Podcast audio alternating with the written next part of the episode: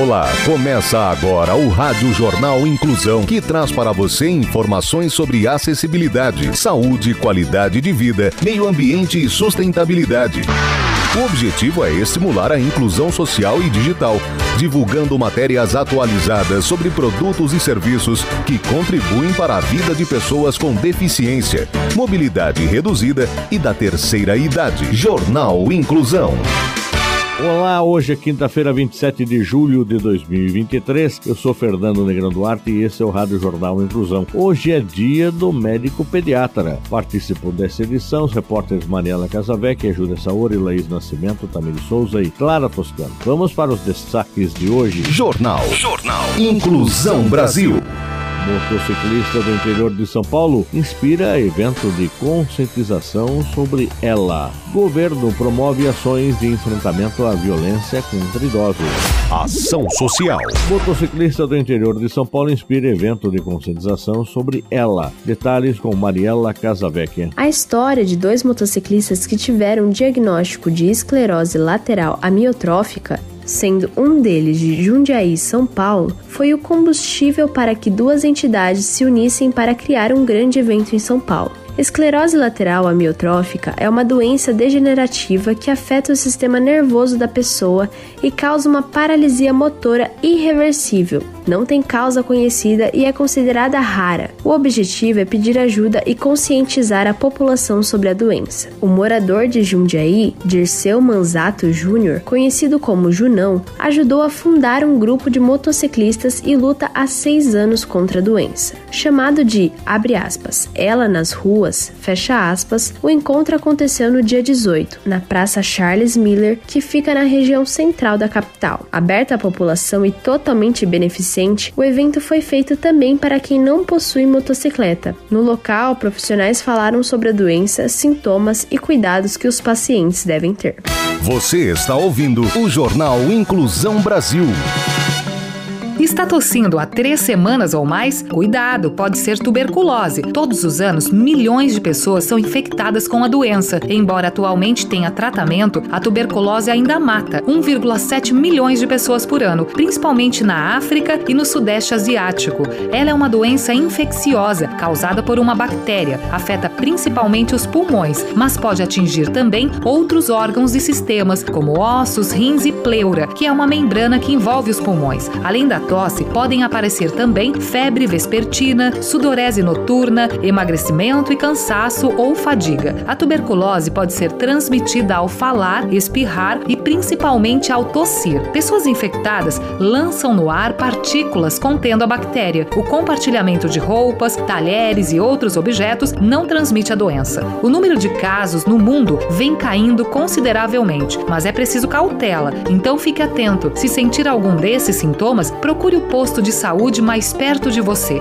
Ciência e tecnologia. Cientistas criam o primeiro embrião humano sintético usando células troncos. As informações com Julia Saori. Em um extraordinário avanço científico, pesquisadores conseguiram criar embriões humanos sintéticos utilizando células tronco, dispensando o uso de óvulos ou espermatozoides. Lembrando os embriões nos primeiros estágios de desenvolvimento natural, essas versões artificiais poderão permitir estudos inéditos acerca de distúrbios genéticos e causas biológicas de aborto espontâneo recorrente, por exemplo. O trabalho, realizado por cientistas da Universidade de Cambridge e do Instituto de Tecnologia da Califórnia, também acaba levantando questões éticas e legais, já que as entidades laboratoriais ficam de fora da legislação atual da maioria dos países. As estruturas não possuem um coração pulsante ou sequer o início de um cérebro, mas há nelas células que normalmente formarão a placenta, como o saco vitelino e o próprio embrião.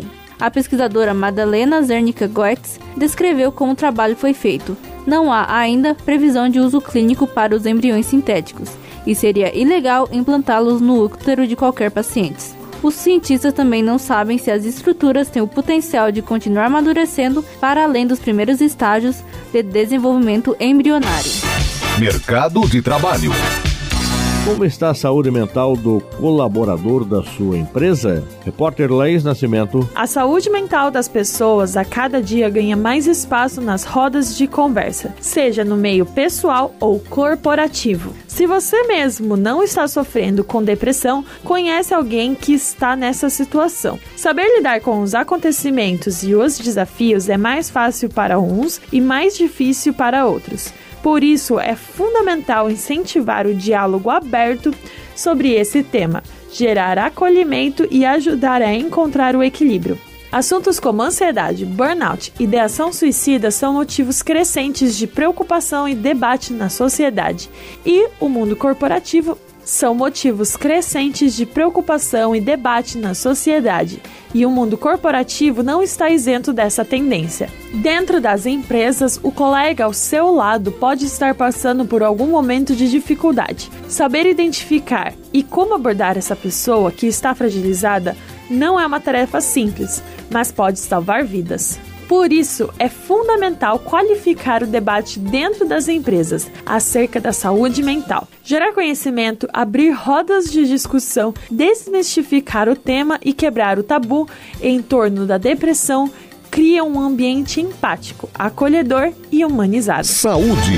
Remédios para TDAH têm efeito negativo em pessoas sem diagnóstico. Saiba mais com Tamires. Um estudo recente publicado na revista científica Science Advances revelou que o uso de medicamentos comumente prescritos para o transtorno de déficit de atenção e hiperatividade, conhecido por TDAH, por indivíduos sem a condição pode ter um efeito contrário ao desejado.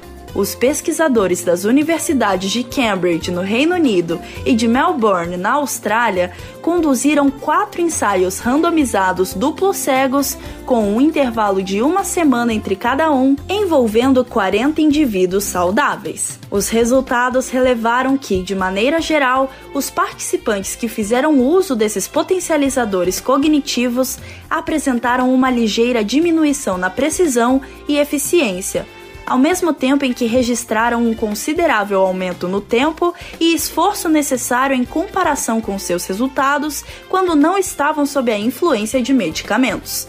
Abre aspas. Nossos resultados sugerem que essas drogas não o tornem realmente mais inteligente. Fecha aspas, disse o professor Peter Bussards, da Universidade de Cambridge, em comunicado. Você está ouvindo o Jornal Inclusão Brasil. Educação no trânsito. Vagas para deficientes e idosos. Pode parar com essa desculpa de que é rapidinho. Respeite quem precisa dela e não passe por cima do direito dos outros. E se for na sua vaga, tem problema? A falta de respeito é uma deficiência grave.